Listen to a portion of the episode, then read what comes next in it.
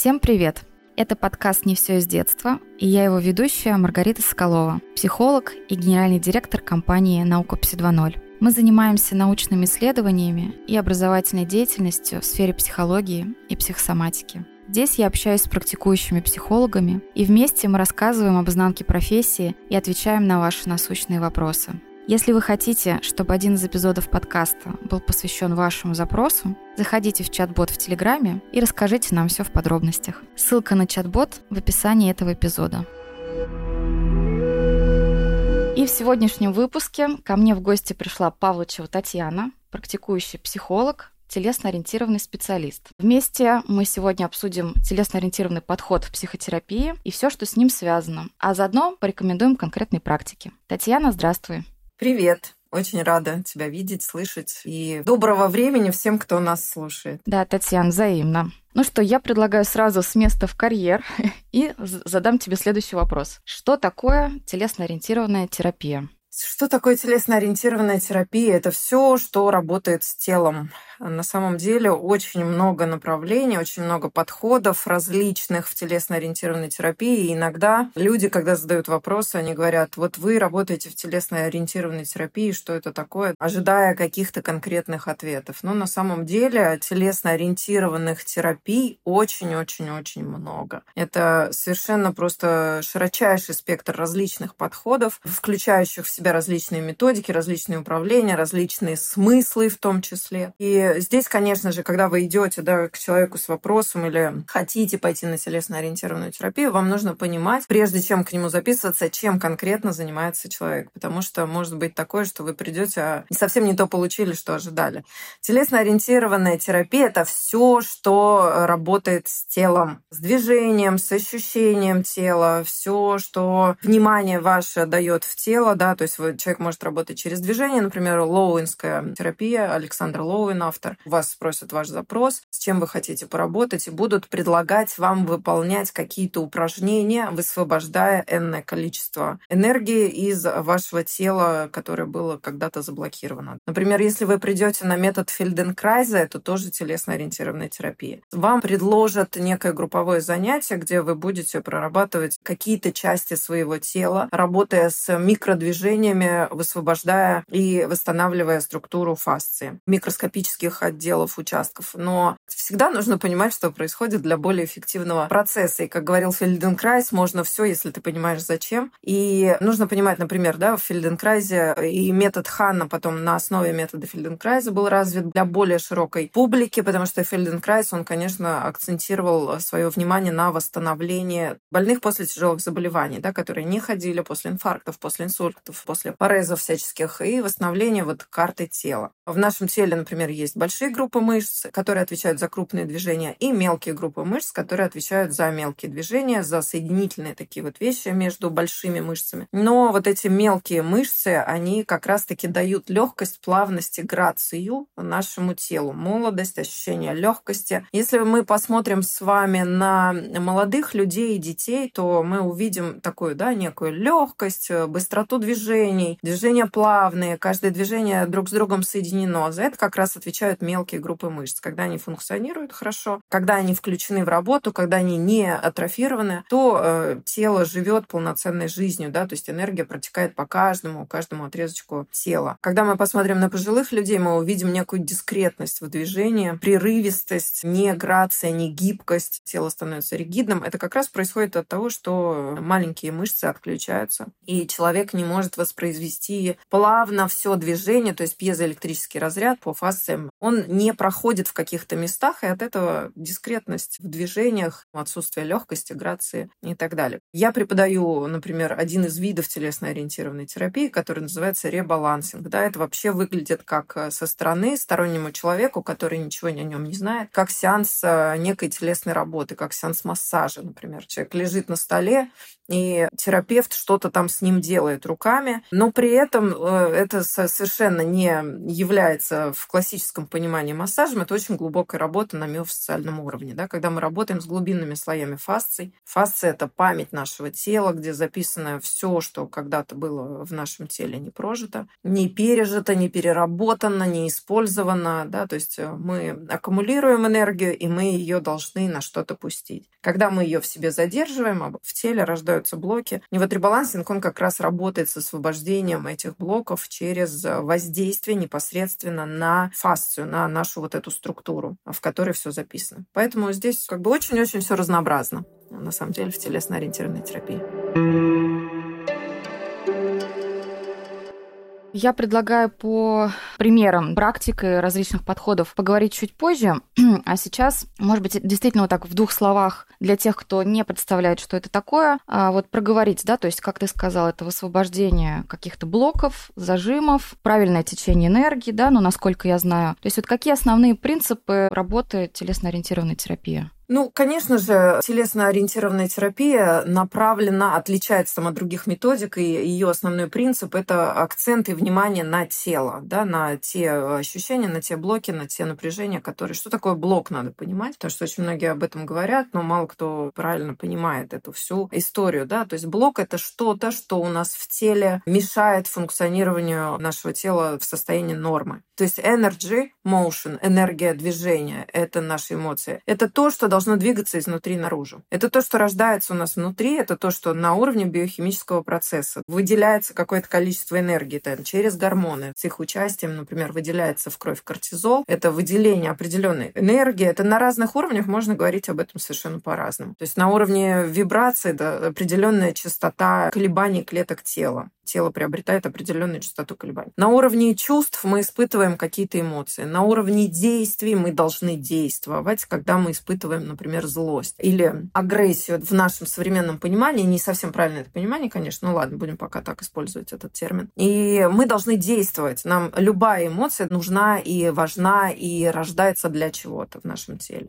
И когда мы не используем эту эмоцию, то есть мы не воспроизводим какое-то действие, соответственно, эта энергия остается у нас в теле. Но ее же надо как-то запаковать в тело, ее же надо как-то сохранить в теле. И вот для этого э, фасция у нас э, принимает э, некую другую структуру, отличную от нормы. То есть структура фасции там однонаправленные длинные такие клеточки, и они вдруг меняют структуру, они вдруг принимают какой-то рисунок. И для того, чтобы удержать клетки вот в этом рисунке, рисунке, эта энергия туда и затрачивается. Метафорическое, конечно, объяснение такое, но зато понятно, по крайней мере, что там происходит. И на поддержании, удержание этой энергии нужна еще энергия. И тогда человек начинает напрягаться, напрягаться, напрягаться, напрягаться, и это такое привычное действие для него становится, да, и со временем образуется напряженная мышца в определенном, например, участке тела. То есть, когда с телом пальпацию, например, делать, просто смотреть, да, в каком состоянии мышцы находятся, то в определенных местах тела мы найдем у себя какие-то очень напряженные, жесткие участки, очень ригидные такие, да, очень плотные, как будто там не мышца, а как будто там вообще камень. И вот это как раз э, закапсулированная энергия, это блок телесный, и, естественно, когда изменяется структура ткани, там не проходит ни жидкость, течение крови нарушается, течение лимфы нарушается, да, межклеточная жидкость не э, может свободно двигаться, потому что там все напряжено, все сковано. И вытекающие отсюда последствия болезни в теле начинают тоже как бы у нас возникать. То есть это не исключает ни в коем случае первичную причину, все в наших мыслях, но нужно просто понимать, что тело — это как некая система. Без сознания рассматривать тело — это, ну, как бы неправильно. Сознание рассматривать отдельно от тела тоже не совсем корректно, потому что это все таки единая система, и э, нужен интеграционный подход. Да? То есть и сознание, и тело — как палка о двух концах. Можно заходить с головы, можно заходить с тела, но мы все равно придем к одной и той же точке, да, к состоянию сознания, к его эволюции, к его расширению, к его движению вперед. Потому что, конечно, главная задача наша на этой земле — это эволюция нашего сознания. Тело является отражением нашего сознания, состояние тела является стопроцентным всегда отражением состояния сознания нашего. Поэтому если человек э, вам вещает про космос, да, и про какие-то энергии, но при при этом он э, совершенно там болезненный, выглядит плохо, у него лишний вес и так далее, да, ну, соответственно, тут вопросы. Насколько человек эту энергию может провести в этот физический мир? Конечно, когда у нас баланс э, и там, и там, это такая гармония у человека на уровне всех ощущений, сфер жизни, действия, проявленности. И человек совершенно спокойно может проводить через свое тело. Тело — это проводник. Столько энергии, сколько ему нужно для его цели, для его проектов, для его жизни, для чего угодно.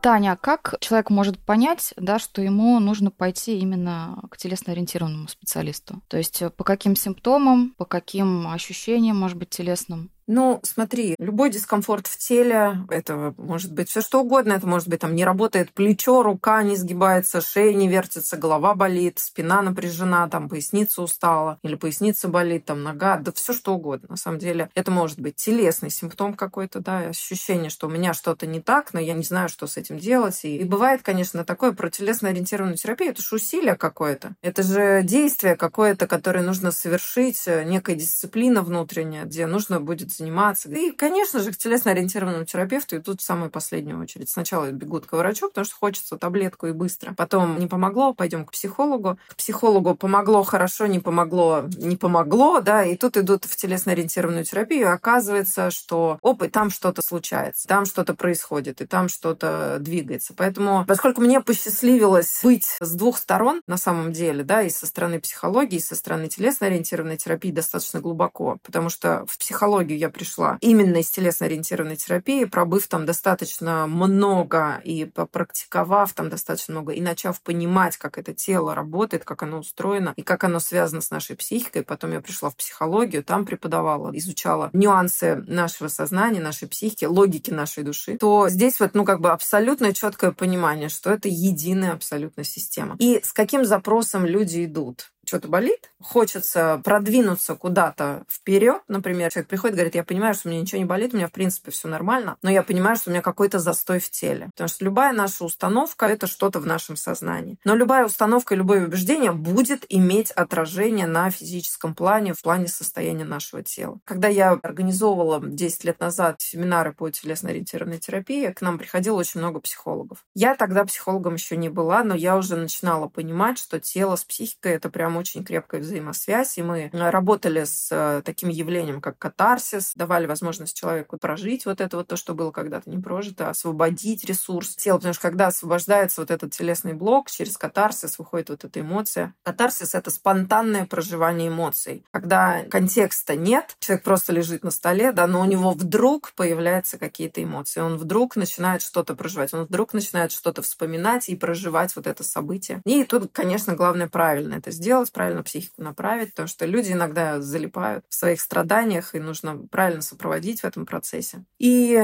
очень много психологов приходило с запросом, что они говорят, мы все понимаем про сознание, но вот что-то как будто не хватает, что-то не дает до конца осуществить этот процесс, пройти вперед, сдвинуться с места, да, вот как будто что-то не хватает. Прям вот есть ощущение какой-то нехватки. И когда я пошла в психологию, я обучала психологов, да, читала лекции, телесно ориентированную терапию я на тот момент не планировала преподавать, меня практически прям заставили. Меня очень сильно попросили и сказали, ну, пожалуйста, ну, проведи нам один модуль. Собрала группу, и она говорит, я тебя очень прошу, пожалуйста, покажи, научи, как ты это делала. И вот уже третий год или четвертый, я уж не помню, да, когда все это началось, я не могу остановиться. То есть у меня практически каждые выходные семинары, семинары, семинары, и обучаю, обучаю. Ну, как-то вот само пространство распорядилось. И что я увидела, когда мы начали обучать телесно-ориентированной терапии?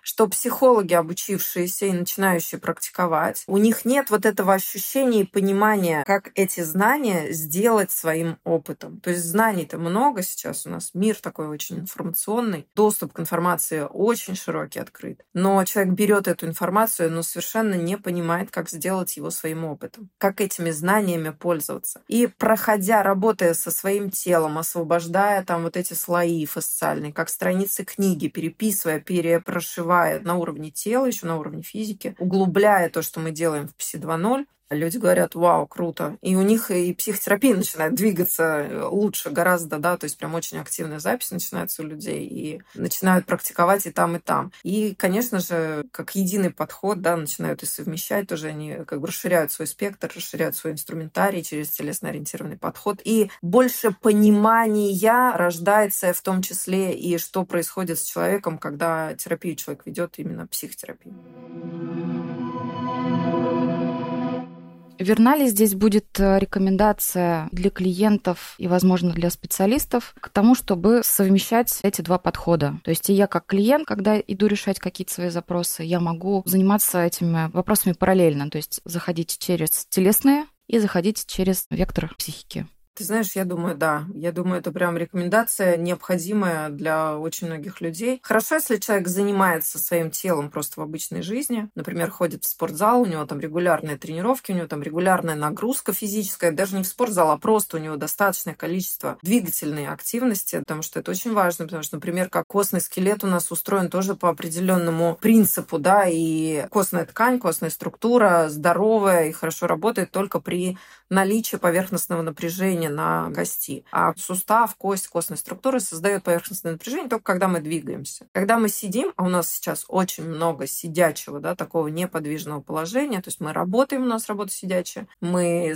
потом выходим с работы, мы садимся за руль, едем на машине. Даже продукцию уже привозят, понимаешь, мы даже уже в магазин перестали ходить. Поэтому, если посмотреть еще 10 лет назад, у наших родителей не было спортзалов в таком количестве, никто в таком количестве спортом не занимался вот так вот, да, активно, как сейчас, ну, по крайней мере, мере, индустрия это не была развита. Были площадки, кто-то там зарядку делал, какие-то, ну, такие незначительные были.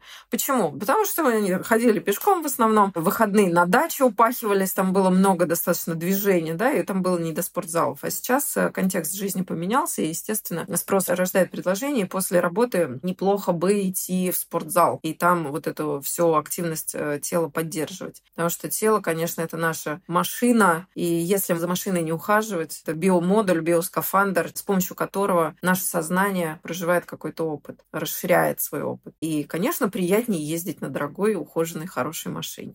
Поэтому здесь либо заниматься своим телом, и тогда энергия сознания будет в тело проходить, потому что тело проводимое. Либо, э, если вы чувствуете, что у вас там стопор где-то, например, конечно, параллельно пойти и что-то там поделать, что-то там со своим телом поизучать, попрактиковать, потому что любая телесно-ориентированная терапия невозможно, обучение телесно-ориентированной терапии невозможно в онлайне. Вот это просто нужно понимать. Меня столько предложений было, давай то, что ты делаешь, перенесем в онлайн. Я говорю, ребята, это невозможно, к сожалению. Это было бы очень здорово, это был бы сразу масштаб совершенно другой, но это невозможно, потому что это только через практику, только через действие, только через э, движение, да, то есть когда мы совершаем с телом какую-то работу, какое-то движение, происходят вот эти процессы. И это невозможно в онлайне даже передать, потому что глубокая работа, она всегда еще и работает работа через состояние сознания тоже в том числе. Как бы давайте будем честными, массаж просто обычный классический. Конечно, я не говорю сейчас про всех мастеров. Мастера разные. Есть э, люди, которые очень внимательно подходят к своей работе. И если они вниманием включены даже в обычный классический массаж, они, конечно, могут э, дать э, телу очень-очень большой ресурс. Да? Но будем честными, чаще всего люди делают это просто на отвали. И, конечно, это не терапия, это просто, ну, легли, полежали, помяли, помяли, помяли, да, тебя помяли, и ты просто побежал дальше. Ну, по сути, никакой эволюции у тебя, конечно же, не произошло ни в теле, ни в тканях, ни в сознании. Поэтому здесь говорить, когда мы говорим о телесно-ориентированной терапии, мы работаем с телом, но все-таки мы держим во внимании эволюцию сознания, то есть улучшение качества жизни, улучшение качества сознания, мыслительных процессов, э, движения по жизни. Поэтому, да, я считаю, что это очень круто, на самом деле, расширяет, дает понимание, дает точки опоры, опоры, понимание, что происходит с тобой, понимание, вот где, где как это работает. Потому что, смотрите, можно же вот прям взять, если на отвлеченном примере, чтобы понятно было, да, можно очень долго изучать, как ездить на велосипеде. Но знать, как ездить на велосипеде, совершенно не одно и то же ездить на велосипеде, да, потому что когда ты сел на велосипед, поехал, узнал все нюансы, узнал все там, что, оказывается, есть балансы, нужно его держать. Оказывается, нужно держаться двумя руками за руль, а не одной ноет, ну и так далее. Вот представь, что человек э, прочитал о том, как ездить на велосипеде, и человек, умеющий ездить на велосипеде, и они будут кому-то рассказывать о том, как ездить на велосипеде. Да? Одного будет слышно, его будет интересно слушать, потому что он передает живой опыт, живую энергию, потому что в теле эта запись есть. Другого не будет слышно, потому что он просто учебник пересказывает. Вот в психологии то же самое. Если я на себе не прожила этот опыт, я не смогу передать эту информацию так, чтобы меня слышали, так, чтобы я была понятна, так, чтобы ко мне люди шли, и вот я была этим источником живой энергии. Потому что наша жизнь происходит только через тело. Наше сознание может быть только свидетелем этой жизни и что-то там себе расширять, но именно физическую жизнь, через которую мы расширяем наше сознание, она происходит только через тело, через ощущения, через вот эту вот энергию, эмоции, чувств. И недавно совсем фразу услышала, она мне очень зашла, что масштаб личности человека в том числе зависит от умения пропускать через себя большое количество эмоциональной энергии. А это тоже тренировка, это тоже навык. А для этого тоже нужно здоровое здоровое тело, нужен хороший проводник. Иначе ничего не получится, да? Я еще хотела вернуться на момент, когда ты говорила про то, что обучение телесной терапии может быть только очным, и здесь я очень радуюсь тому, что это остается по-прежнему только так. Для меня радость в том, что остается вот эта прямая передача информации через мастера в прямом контакте. И это тоже про тело, да, то есть никогда я сижу дома за компьютером и смотрю какое-то видео а когда я собрался, я приехал, я взаимодействую с людьми, взаимодействую с группой, я двигаюсь, да, в этот момент. Происходит, происходит энергообмен, на самом да, деле, происходит, да. происходит жизнь по факту. Происходит, происходит жизнь. жизнь. Поэтому хорошо, что некоторые виды обучения, они по-прежнему остаются у нас очными, где мы можем взаимодействовать в прямом контакте, пощупать, потрогать, побыть в поле другого человека рядом. Это правда. И э, сейчас жизнь э, так устраивается, перестраивается. И на самом деле вот этот очный контакт, это точное взаимодействие, вот этот энергообмен становится чем-то очень аутентичным и чем-то очень дорогим. Да. То есть сейчас информации столько много, пожалуйста, заходишь в интернет, там вот информационное поле нам открылось. То есть еще там 50 лет назад оно было абсолютно для нас закрыто. Сейчас информация просто в доступе в широчайшем, она стала дешевой. Можно в больших количествах потреблять, и, конечно, с одной стороны, это очень круто. Мы можем очень быстро расширять свое сознание, но есть обратная сторона медали далее, мы перестаем фильтровать, что мы потребляем и для чего. И тогда у нас э, тело просто оно перестает быть включено в этот процесс. И появился термин информационная интоксикация когда тело не может переработать эту информацию. Что значит переработать? Пропустить ее через жизнь, через опыт своего тела, да, через свои клетки. То есть мы не можем эту информацию прожить и сделать ее своим. А напихиваем, напихиваем, напихиваем свое сознание, свой ум вот этой мертвой информацией, и рождается такое чувство переполнения. Знаешь, когда ты ешь не ту еду, которая тебе нужна, Например, у тебя там тип питания один, а ты э, придумала себе, что тебе нужно веганство. Ну, это вот моя история, да, я была когда-то. я проживала разные опыты через свое тело и была вегетарианкой лет 20 назад, 15. Два года прям у меня было такое четкое вегетарианство, пока я не поняла, что мое тело кричит вообще и говорит мне, ты не то делаешь. Э, там начались э, достаточно такие серьезные проблемы. Когда мы не слушаем свое тело, мы живем от каких-то чужих идей, а именно так тогда это и происходило, да, я на тот момент изучала ведическую культуру, аюрведу, и так очень увлеклась этой темой, и пошла вот за этой идеей, совершенно не слыша свое тело. А, конечно, потом прошло время, и телесно-ориентированная терапия, и психология дали вот это понимание, что, ну, на самом деле, психология, давайте будем честными, тоже разные подходы, и психология Пси 2.0, чем хороша, она ориентирована на тело, на ощущение тела, да, на то, что у нас всегда акцент внимания на тело, у нас всегда акцент внимания на телесные ощущения, потому что только там правда, только там правда. Тело не умеет врать. У него просто нет этой функции, она просто не встроена. Голова, да, врет просто на каждом шагу себе, да. И вот как раз умение вот это дифференцировать, умение различать, умение разделять и умение направлять свое внимание в правильное место, в ощущение своего тела, а не в идеи, не в мысли, которые мы рождаем, оно дает максимальное количество результатов. Тоже хотела как раз сказать про информационный стресс, но, в общем, ты уже упомянула, потому что помимо свободного доступа к различным видам обучения у нас еще есть куча новостей, соцсетей, куча вообще каких-то бессмысленных постов и рекламных всяких... Информационный мусор. Да, мусор. Поэтому здесь, конечно, тоже хочется возвращаться к осознанности при подходе к вот употреблению вообще информации, да, которую мы получаем. Что это за обучение? Интегрирую ли я его в свою жизнь? Нужно ли оно мне? Или для чего я туда иду? Что я там хочу получить?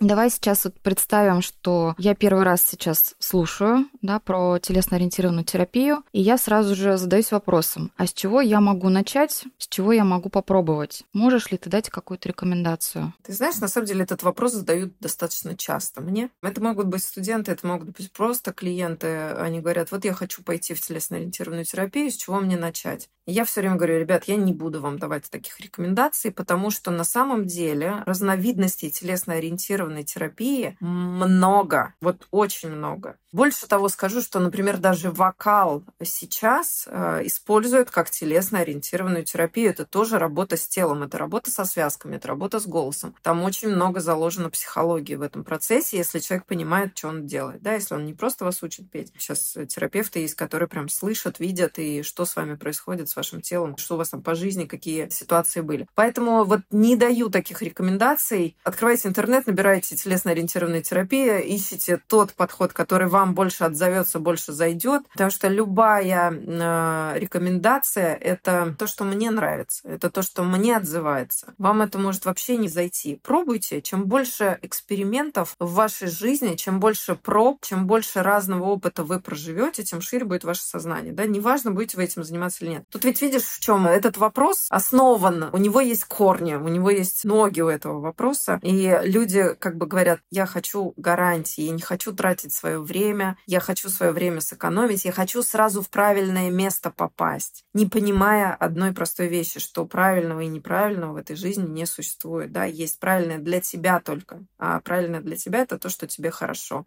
я дам рекомендацию, тебе там не понравится, и ты потратишь свое время зря. То есть все равно человек будет с этим встречаться. Поэтому изучайте этот вопрос. Вот просто посмотрите, полистайте на досуге, да, какие виды телесно-ориентированной терапии бывают. Что-то отзовется, что-то в реакции вашего тела там, да, подскажет вам, что вам это хочется попробовать, вам это нравится, вам это отзывается. Так и идите туда, ищите в своем городе направления и проходите, потому что их ну настолько много, правда, сейчас сейчас. Это и динамические медитации, например, какие-то Оши, да, это может быть четыре стихии, танцевально-двигательная терапия, это может быть метод Фельденкрайса, метод э, соматика Ханны, Лоуэн, Райх. Их просто столько много, что их всех не перечислить. И человек задает вопрос, а куда пойти? Вопрос не куда пойти, а вопрос, для чего вам это надо, какую задачу вы хотите решить. Потому что люди приходят, например, некоторые, они говорят, я не чувствую своего тела, и я хочу развить вот чувствительность своего тела. Тогда уже, исходя из этого запроса, я направляю там куда-то, да, в какие-то конкретные. Говорю, тебе подойдет вот это, вот это. Например, есть ватсу. Это способ расслабления в воде, когда оператор находится в воде, в теплом бассейне, и тебя держит на руках, и с тобой там как-то работает. Да? Очень крутая штука для работы с телом, для работы с физикой, э, с расслаблением, с расслаблением, с работой с центральной нервной системой, там, с нервными окончаниями, да, привести в порядок, привести в баланс. Вопрос, что нужно решить, какую задачу, потому что просто направлять куда-то человека, да, от балды, там, а вот сходи туда, тебе там понравится. Может, понравится. Но вопрос э, не куда сходить, а вопрос, какую задачу я хочу решить. Если человек ее сначала либо себе задаст, либо озвучит кому-то, тогда получит более точную рекомендацию. Есть ли запросы состояния психики или какие-то характеристики клиентов, которым может быть противопоказана телесная терапия? Слушай, ну здесь, наверное, общие такие рекомендации. То есть, если у человека шизофрения или какие-то психиатрические расстройства, как диагноз именно, да, то, конечно, но опять же, опять же, вопрос ведь компетенции терапевта. Можно из шизофрении работать, конечно, с телом, там, да, освобождая как бы блоки, рождая новые нейронные связи, простраивая новые паттерны какие-то, переобучая наш биологический скафандр каким-то новым вещам и состояниям, и действиям. Но это вопрос, э, опять же, очень все относительный, вопрос компетенции терапевта самого. Готовы ли вы, как терапевт, работать с этим? Готовы ли вы идти идти в это, в эти эксперименты, в эти опыты. Есть ли у вас наставник, супервизор, к которому вы можете обратиться в случае таких вопросов, да, там э, под руководством для психиатра все эти процессы проходят. Наверное, вот это. Но это не запрет, а скорее как бы просто внимание надо дать туда повышенное в этот вопрос, потому что, конечно же, с психиатрическим расстройством или там с пограничным расстройством люди просто не могут себя контролировать и не могут направлять свою энергию туда, куда надо, свое внимание, да, им это сложно просто потому, что органические изменения уже происходят на уровне структур тела. А так, да, в принципе, нет. Температура, там, повреждение кожных покровов, ну, наверное, если адекватный человек, он и сам не пойдет в эту работу, когда он некомфортно себя чувствует. А так, а так, в принципе, да нет никаких. Ну, даже какие-то болезни, например, там, повышенное давление, да, если вы об этом скажете, то как раз с этим запросом мы и будем работать. Он как раз является возможным запросом на работу, да, и человек вас посмотрит, терапевт, даст какие-то рекомендации, даст какие-то упражнения. Это же тоже повышенное давление. В классической медицине принято говорить, ну, возраст там у вас такой, такое же, да, все уже как бы смиритесь с этим, пейте раз в день таблетку от давления и будьте счастливы. Но на самом деле это же не так. На самом деле все наше тело, любая реакция нашего тела, любая стратегия нашего тела, она подстраивается под задачи, которые есть в окружающей среде. Если мы с человеком поговорим, то мы увидим эти задачи, и, возможно, мы перенаучим его на уровне сознания реагировать на это по-другому, действовать по-другому в этих обстоятельствах и условиях. И, например, чем телесно-ориентированная терапия хороша, если она дает какие-то упражнения, то сразу же как будто бы эта программа прошивается на уровень тела. То есть, например, можно человеку рассказать о том, что он нарушает чьи-то границы или кто-то нарушает его границы, показать, рассказать, вот прям в, в теории все очень подробно дать,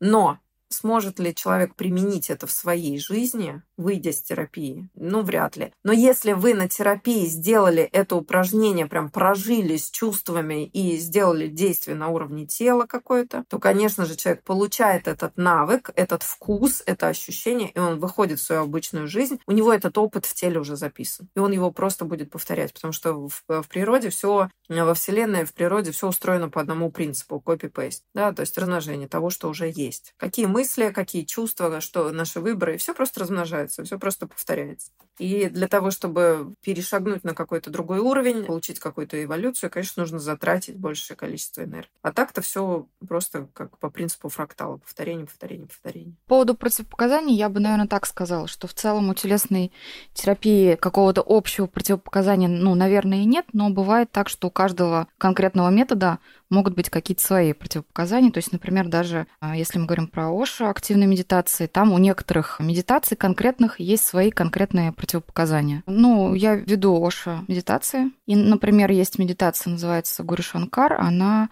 проводится с ярким светом, вспышками света. И там ну, среди противопоказаний эпилепсия, например, потому что мы не знаем, как отреагирует человек в этот момент на яркий свет. Да, смотри, я тоже веду Оши динамические медитации, и Гори Шанкар я тоже проводила, и свет стратоскопа можно заменить на я горящее знаю. пламя свечи. Я и знаю. тогда как бы и даже человек с эпилепсией совершенно спокойно может эту медитацию выполнить. Да, да, я знаю, но я вообще угу. со свечой, например, больше люблю. То есть э, да. для меня это более естественно. Это я просто как пример привожу, что такое да, может да, быть. Да. Такое может быть к какому-то конкретному инструменту, но просто достаточно это проговорить и самому мастеру, и самому клиенту, и ну, найти какой-то вариант. И, кстати, хотелось тоже поделиться своими наблюдениями. Ты начала говорить про вокал, когда а, я в прошлом году начала ходить на вокал, и для себя тогда с удивлением обнаружила, насколько я стала лучше петь после того, как я начала заниматься своим психическим здоровьем, своим состоянием, личностным ростом, развитием. Насколько мне стало это делать свободней, легче, как легче стал звук проходить. Угу. У меня как раз-таки мой преподаватель по вокалу, она использует это тоже как телесную терапию, то есть мы с ней работали через эмоции, какую, например, эмоцию мне сложнее транслировать, да, мы вот ее пропивали, выдавали. А, и то же самое, например, у меня было с танцами. То есть э, я приходила, например, в какие-то периоды своей жизни, танцы, например, или серфинг, да, я приходила в какие-то периоды своей жизни, когда у меня такое очень сильное напряжение эмоциональное, перенапряжение. Им, конечно, тяжелее держать тело тогда в балансе, тяжелее им управлять, тяжелее ритмичность, грациозность, да, показывать. То есть, например, на серфе вообще, то есть там, понятно, малейшее какое-то движение, все, ты улетаешь, падаешь, приходишь в другом состоянии, в другом настроении, все очень легко, настолько естественно. Встала и поехала поехала. Да, встала просто и поехала. Даже никакого усилия такого не нужно мозгового производить для того, чтобы контролировать тело. Больше того, я тебе скажу, что очень многие люди забыли в современном мире о том, что жизнь э, нам нужна для не только для эволюции, ну, как бы это хорошо, это важно, это главная первичная задача для нашего сознания. Но ведь эволюция тоже можно по-разному проходить, да, можно через какие-то страдания, боль, пот, слезы и кровь и сопли на кулак наматывать, постоянно локти себе кусать. Можно же эту эволюцию проходить в совершенно другом состоянии, да, в состоянии расслабленности и удовольствия. И жизнь это вообще про удовольствие. Это жизнь про кайф, про расслабленность, когда все само получается, когда потоковое состояние. Когда человек умеет быть в потоковом состоянии, он идет по своей энергетической линии, по своей программе, которая была когда-то заложена. Он проживает максимальную реализацию да, в своей жизни, но при этом он не затрачивает большое количество энергии. Вот как бы парадоксально для умов многих людей это не звучало. Потому что кажется, что надо прожить свою реализацию на максимуме, и тогда сразу сознание, ум начинает реагировать. Это значит, что мне надо максимально напрячься. А в реальности все как раз-таки наоборот. У нас есть парадоксы ума. У нас есть феномены подсознания, а есть парадоксы ума. Ум сразу говорит, ум сразу попадает в зону парадокса и говорит, если тебе надо что-то сделать, тебе сразу надо напрячься. И у нас в уме есть вот такие связки. И на теле, естественно, это отражение тоже имеет. И когда тело напряженное, соответственно, человек не может быть в потоковом состоянии, он не может себя слышать, он не может себя чувствовать. И как ты совершенно правильно заметил, вот такие потоковые вещи когда ты отпускаешь ум и отдаешь бразды правления телу, тело начинает все делать, оно все легко очень все получается, и самое главное, ты начинаешь кайфовать вот от этого состояния. Это серфинг, это на мотоцикле вот так люди ездят. Невозможно ездить, если ты напряжен в голове. Потому что если ты напряжен в голове, у тебя моментально напряжение спускается в тело. Там фланкировка шашками, например, да, вот я немножечко увлекаюсь этим. И невозможно это делать, если у тебя голова напряжена или ты начинаешь что-то думать. Все, там только голову отключить, только расслабилась, и все, вошла в состояние транса, в состояние медитации, и все, и все понеслось. И все тело само все делает. И когда ум включается иногда, да, и говорит, о, боже, боже, слишком большая скорость, что я не, я не могу это контролировать, все сразу бам, и прилетает. Ты либо падаешь с доски, либо падаешь с мотоцикла, либо там прилетает шашка где-нибудь по ноге, по голове. Больно. Потому что ты начала думать, а мысли у нас чаще всего напряженные. И мы разучились быть вот в этом потоковом состоянии, когда у нас тело расслаблено, но из расслабленного состояния мы можем действовать. Это и есть формула потокового состояния, действие из расслабленности, да, когда мы слышим ощущения, когда мы слышим свои чувства, когда мы слышим свои эмоции, когда мы не только слышим, но еще и имеем возможность, навык идти за ними, за этими чувствами, за этими эмоциями и действовать в соответствии им. Потому что, конечно, истинная свобода, как говорил Фрейд, заключается в том, чтобы хотеть того, чего ты действительно хочешь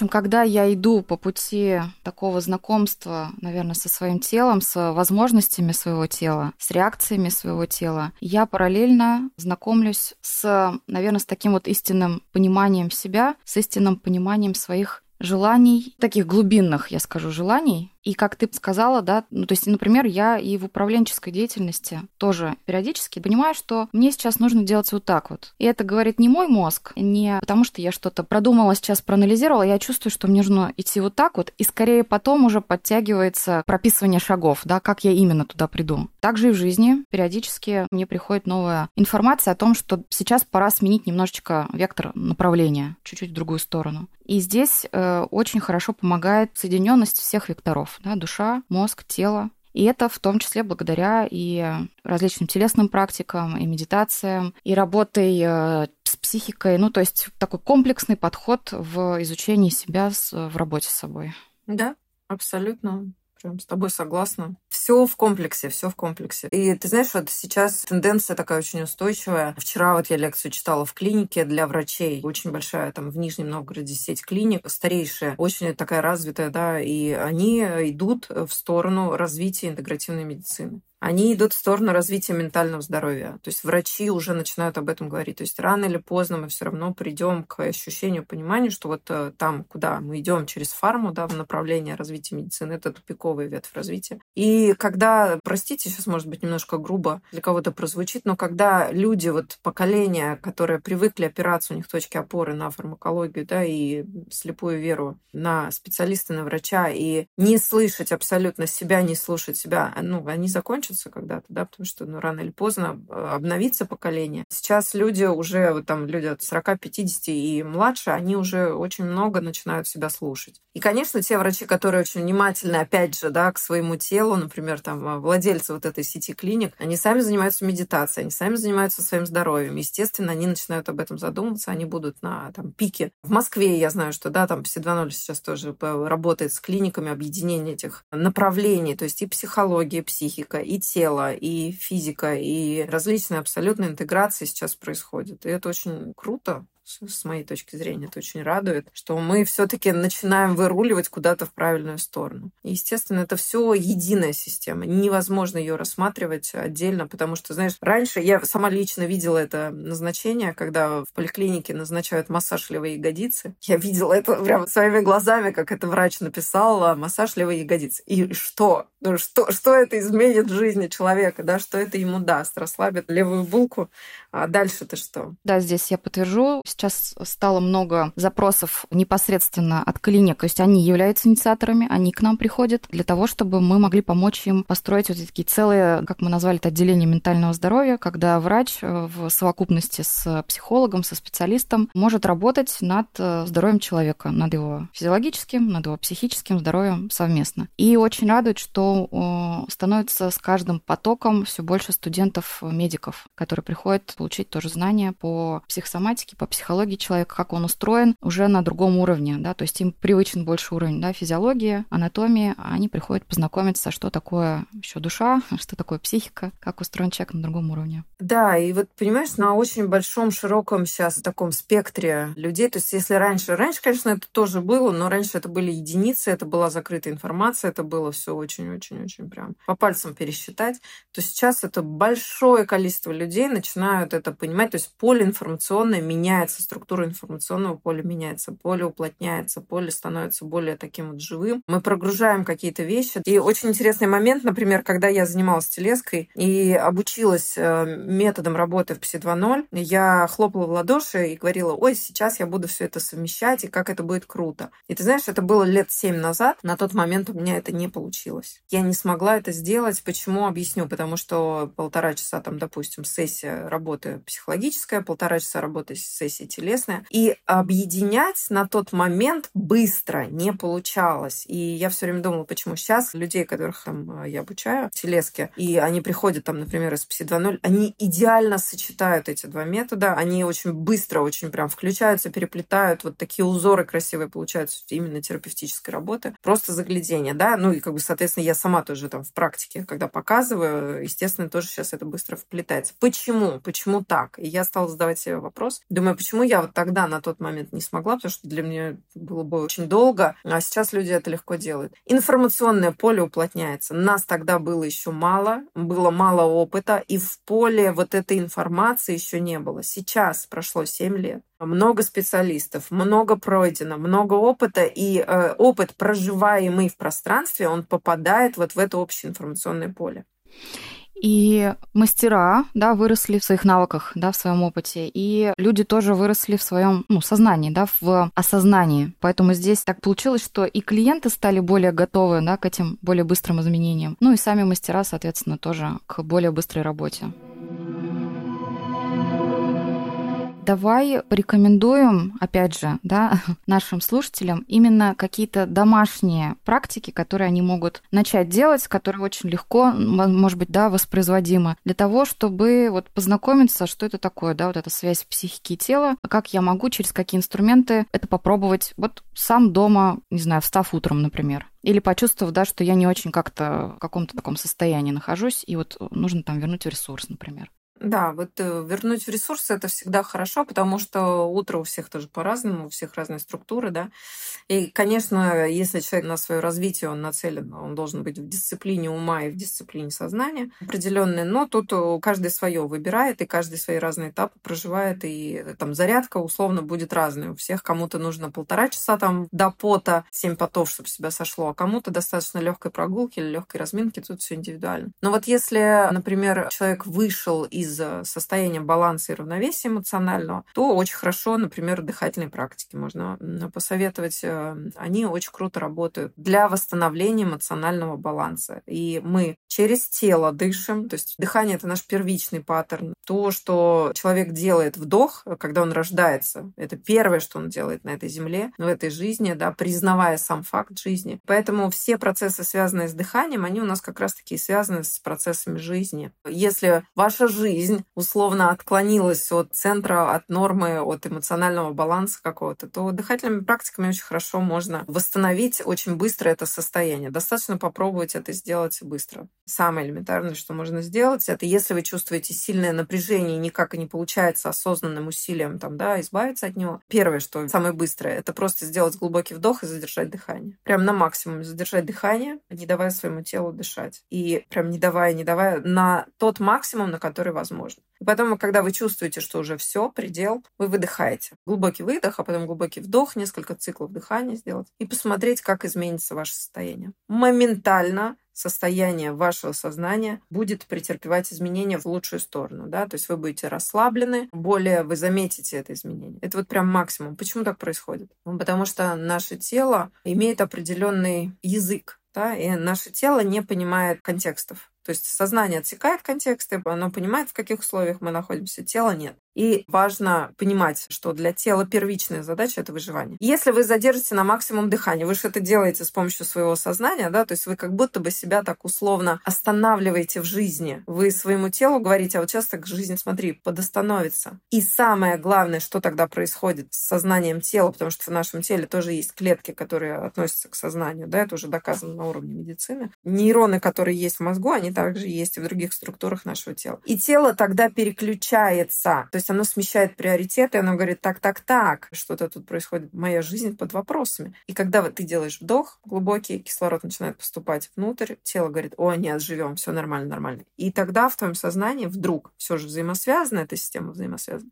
Те вопросы, которые были актуальны, которые вызывали напряжение, а чаще всего они у нас сейчас социальные, которые не являются реальной какой-то угрозой для нас. Ну, это просто неприятные переживания, неприятные ощущения. Но мы почему-то не можем воспринимать это как нечто неприятное. Мы воспринимаем это, мы залипаем в этом, мы не можем из этого себя забрать. И наше тело начинает думать, что мы в опасности. Вот прям для нашего тела это сигнал, что мы в опасности, когда мы очень долго находимся в напряжении. Но когда мы поиграем вот с этими вдохами и выдохами, то есть мы останавливаем вот эту да, вегетатику, то есть даем ей сигнал, и тело говорит, фу, слава богу, живем, все хорошо. И тогда все активные конфликты, вот эти вот социальные, они отходят на второй план. Тело говорит, главное, живем, все остальное не важно. И автоматически сознание начинает расслабляться. Вот это такая взаимосвязь очень тонкая нашего тела. Квадратное дыхание можно дать, подышать. Если вы чувствуете, что вы нервничаете, нервничаете и никак не можете там справиться со стрессом, выпить, во-первых, стакан или два воды, э, если под руками есть вода. Что делает вода? Она разбавляет биохимический состав крови, то есть гормоны, гормональный коктейль вот этот, который у нас в крови, образуется, когда мы испытываем стресс. Э, выпивая два стакана воды, мы просто его концентрацию разбавляем, и наше тело получает ресурс дополнительный. Уже не так, соответственно, можно реагировать на какие-то вещи. И квадратное дыхание очень хорошо помогает. Его можно использовать в любом месте. Вы идете по улице, улице, вы сидите на работе, вы там спать ложитесь, вы встаете, неважно. Вы делаете глубокий вдох, на несколько счетов, например, на 5-6 счетов, на 7, допустим, да, на 7 секунд. Затем делаете задержку на 7 секунд, затем делаете выдох на 7 секунд, и затем делаете еще одну задержку на 7 секунд. И получается таким образом рисунок квадрата. Если вы сделаете 20 таких квадратов, ваше состояние поменяется кардинально. Вот прям на уровне ощущений пробуйте, экспериментируйте. Это, во-первых, помогает очень хорошо уйти от стресса, от такого, которого вот активный стресс, да, когда мы переживаем. Это расширяет энергетический объем, помогает раскачивать, потому что если вы подышали на семерке или там на шестерке 10 квадратов, а потом добавили единицу или две к этому квадрату и стали дышать на восьмерке, девятке, у вас расширяется энергетический объем легких, А воздух, он как раз-таки напрямую, это, наверное, самая близкая корреляция к энергетическим структурам тела человека. То есть расширяется и объем пропускаемой а, жизненной энергии тоже через тело. Не только воздуха, да, но еще и жизненной энергии. Это то, что в восточных практиках, да в разных практиках на самом деле называлось там по-разному, но все точно об этом знают, что она есть, это жизненная энергия. Это ки, ци, чи, прана, жива, Райх это называл аргоном, э, ну и так далее и тому подобное. Да? То есть э, то, что заставляет нас э, чувствовать себя живыми. То есть некая энергия совершенно необъяснимая с точки зрения современной медицины, но тем не менее в разных различных практиках, которые направлены на тело в том числе, все об этом знают, что она точно есть. Можно еще предложить э, самое такое простое. Лоуинские упражнения, они описаны в книге, можно почитать, можно поделать, поэкспериментировать, можно сходить на занятия, можно позаниматься с терапевтом, который вам покажет, там, что к чему и как. Филденкрайс — это тоже такое занятие очень крутое, которое можно использовать. Вот прям очень, я на самом деле рекомендую и использую сама эту историю. Я достаточно активный человек. Я, конечно, и бываю пассивной, у меня такие периоды бывают очень активное сознание, да, когда много-много работы, а тело находится в покое. Но когда уж я, если начинаю активничать, то я могу перестараться где-то в какие-то моменты с этим. Например, ты пошел в поход, 5-6 часов какой-нибудь трекинг по горам, возвращаешься домой, а, тело перенапряглось. Причем это может быть трекинг в горах, это может быть шопинг. Да, женщины тоже знают, что когда они там выезжают на шопинг и несколько часов проводят, приезжают вечером домой, а вот это вот перенапряжение в теле, да, от вот этого такого монотонного хождения, потом вот это вот информационный шум или какое-то мероприятие, где ты перенапрягся и был дольше, чем нужно твоему телу и твоему сознанию, и вот перевозбуждение такое, да, перенапряжение, перевозбуждение, его можно очень хорошо снять с помощью метода Фельденкрайза, и ты не можешь долго заснуть. Я попадала в такие ситуации, это не очень приятно, когда ты понимаешь, что у тебя, например, завтра семинар или лекции тебе вести, читать, а у тебя бессонница не потому, что ты спать не хочешь, а потому, что у тебя тело перенапряжено, и ты не можешь заснуть. Вот здесь очень хорошо помогает Фельденкрайс, это еврейская йога еще называют, автор Мойши Фельденкрайс. Еврейская йога не потому, что Мойши Фельденкрайс, а потому что там очень маленькие движения используются, очень микроскопические движения. И вот представьте, что вы лежите, например, в кровати, вам надо уснуть, а вы не можете уснуть. Почему? Потому что большие группы мышц, которые отвечают за крупные движения, за рывковые движения, да, за стремительные движения, они перенапряжены. И снять это напряжение никаким другим способом, ну, нет либо возможности, не получается и так далее. И тогда вы просто лежите вот, или сидите там, где вы находитесь, вы начинаете делать какие-то очень-очень маленькие движения. Например, вы берете стопу правой ноги, представляете, что за мизинец привязана веревочка или за большой палец, и эта веревочка вас тянет, ступня начинает медленно отводиться в сторону, да, там влево сначала несколько раз. С выдохом она отводится влево, затем она со вдохом возвращается опять, или со вдохом она отводится влево, а с выдохом она возвращается. Тут, ну, можно по-всякому. Так пять раз вы отвели влево, потом отвели вправо, поменяли ступню, отвели влево, вправо, потом, э, например, коленочку развернули, ногу, да, там какое-то микроскопическое движение, либо пальчиками руки поработали, либо либо плечиком поподнимали одно плечо медленно, а второе плечо медленно 5-6 раз. Но только очень осознанно, медленно, наблюдая за тем, что происходит, и с дыханием. И вы э, удивитесь, но уже минут через 10-15 ваше тело скажет, пойдем-ка спать. И скажет оно это не потому, что методика скучная. Вы представляешь, лежишь пальцами, двигаешь, ну это же скучище, конечно, редкостное, но на самом деле в этом есть э, объяснение физиологическое, потому что мы маленькими движениями начинаем напрягать маленькие мышцы, соединяющие мышцы, да, которые соединяют крупные мышцы. И в этот момент крупные мышцы мы не напрягаем, а мы перераспределяем как бы это напряжение, вот это напряжение напряжение с больших групп мышц уходит на маленькие группы мышц. И тело, в общем и целом, оно начинает успокаиваться. То есть вот это крупное напряжение, такое фоновое, оно снижается. И все, человек спокойно засыпает, а мы же знаем, что очень важно а, хорошо и качественно спать, да, то есть проходить все фазы сна, потому что именно во время сна, именно ночью, когда человек отдыхает, тело не просто отдыхает, оно восстанавливается. То есть там происходят регенерационные процессы на уровне клеток, органов и тканей. Только ночью, только в определенных фазах сна, только когда человек хорошо, качественно спит. И если мы хотим поддерживать здоровье, молодость долгое время, то качество сна, да, оно должно быть на должном уровне. То есть мы должны уделять ему достаточно такое качественное внимание.